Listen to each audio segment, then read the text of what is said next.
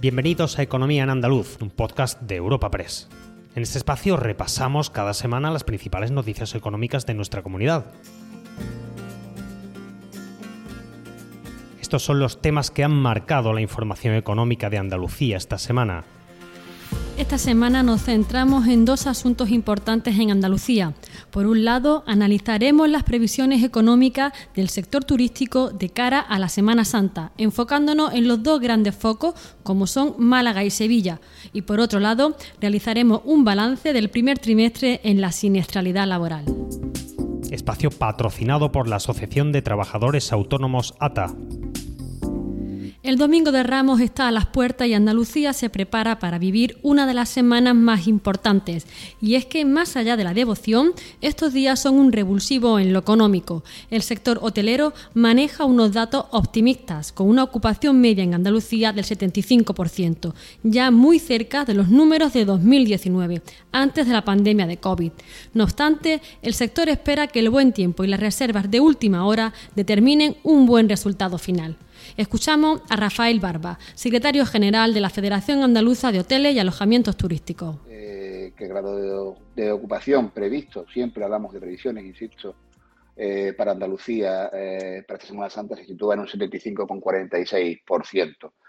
Este es un dato positivo, si bien aún bueno, no, no llegamos a alcanzar la tan ansiada recuperación a momentos prepandemia, Seguimos todavía eh, por debajo eh, de la ocupación definitiva en torno a tres puntos, tres puntos y medio respecto de la ocupación definitiva que tuvimos en el año 2019. Eh, que bueno, que esperemos que al final de semana, cuando hagamos la recopilación de los datos definitivos, podamos, podamos minimizar. Pero sí es cierto que todavía queda cierto trecho Miramos ahora hacia Málaga y Sevilla, dos de los focos más importantes para el sector turístico durante la Semana Santa. En la Costa del Sol, los hoteleros esperan superar el 80% de ocupación. La redactora de Europa Press Málaga, Ana López, nos detalla la situación en su provincia. Aquí en Málaga se espera una Semana Santa con cifras muy buenas. La ocupación media en la provincia supera el 80%, llegando incluso al 85,4% en sus días fuertes, del miércoles santo al domingo de Ramos. El buen tiempo ha adelantado la temporada de playa y esto se nota en zonas como la capital, donde se espera una ocupación del 83,4%. Pero el tirón de las procesiones recorre toda la provincia y hay municipios tanto del interior como de la costa que rozarán casi el lleno absoluto. Es el caso de Marbella o Ronda, donde las reservas hoteleras están al 91 y 95% y todavía están a tiempo de colgar el cartel de completo. Nos lo cuenta Javier Hernández de la Asociación de Empresarios Hoteleros de la Costa del Sol a Ecos.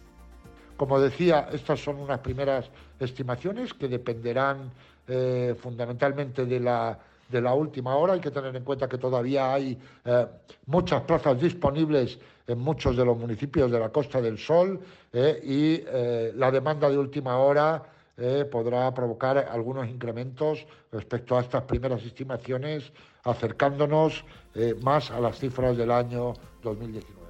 Por su parte, en Sevilla la tendencia es similar a otras provincias andaluzas y los hoteles recalcan que son numerosas las reservas que se cierran a última hora, por lo que habrá que esperar al comienzo de la Semana Santa para ver si se confirman los buenos datos.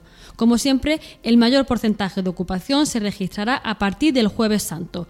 Nos lo cuenta el redactor de Europa Press Sevilla, Alfredo Guardia. Desde la patronal hotelera aún no han facilitado datos oficiales, pero las estimaciones que maneja el sector sitúan la ocupación media en un 78% en las plazas hoteleras hasta el martes santo y un 90% los días grandes, es decir, a partir del jueves y hasta el sábado santo. También se afronta con un optimismo comedido la Semana Santa en el sector hostelero y ello a pesar del descenso previsto del gasto medio por persona, de modo que aunque la facturación aumenta significativamente, sobre todo en aquellos establecimientos situados en el centro de la ciudad y donde discurren procesiones, cae un 20% el ticket medio por consumición.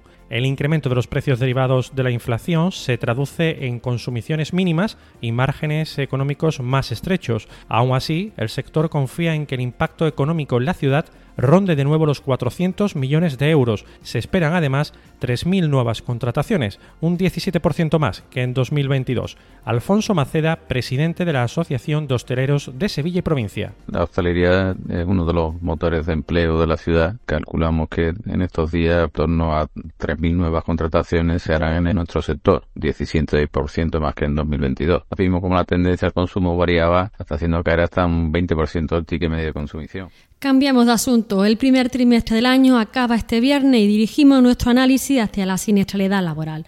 Aunque febrero y marzo todavía no cuenta con cifras oficiales, sí se sabe que se han producido varias muertes en el Tajo. Los sindicatos y los autónomos han valorado la situación y han reclamado al Gobierno andaluz y central medidas para atajar esta lacra. María Esther Muñiz, redactora de Economía en Europa Press Andalucía, nos detalla.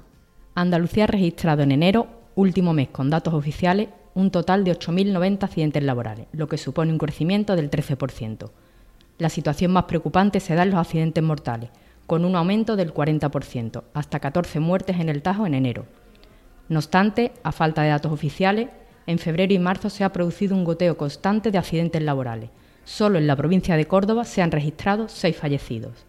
Escuchamos al secretario de Medio Ambiente y Sostenibilidad de Comisiones Obreras en Andalucía, Emilio Fernández, y al secretario de Relaciones Laborales y Empleo de UGT Andalucía, Juan Carlos Hidalgo. Y bueno, los datos vienen a demostrar que en Andalucía hay un accidente de trabajo cada cinco minutos y que cada ocho horas hay un accidente de trabajo grave y que cada entre dos y tres días hay un accidente de trabajo mortal.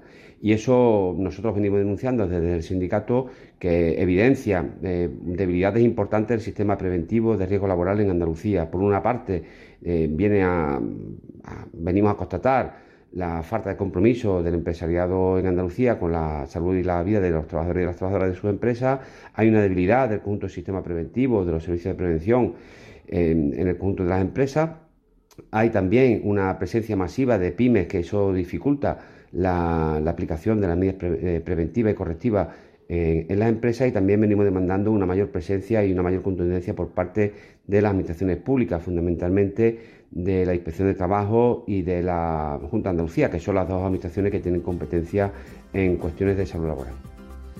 por ello, desde UGT eh, instamos a la Consejería de Empleo que ponga en marcha el plan de choque para atajar la siniestralidad laboral que se recoge en el último acuerdo firmado con el presidente de la Junta de Andalucía y los agentes sociales de impulso de la economía andaluza. Eh, en dicho plan de choque se tendrá que contemplar actuaciones dirigidas a aquellos sectores que tienen un alto índice de siniestralidad laboral y que cuyos accidentes podrían haberse evitado, como por ejemplo eh, en el sector de la agricultura en relación a los huercos de tractores o eh, aquellos accidentes que se producen por caída en altura, que podría haber sido evitado con una línea de vida, con un EPI adecuado o con unos andamios de seguridad pertinentes. Por su parte, el colectivo de autónomos también llama la atención sobre esta situación y critica la falta de compromiso de los gobiernos para hacer frente a este problema. José Luis Perea, secretario general de ATA. Existe una falta de compromiso total por parte de las administraciones, tanto las regionales como la Administración central, en desarrollar programas que fomenten una cultura preventiva, informando, asesorando, formando al eslabón más débil de la cadena productiva.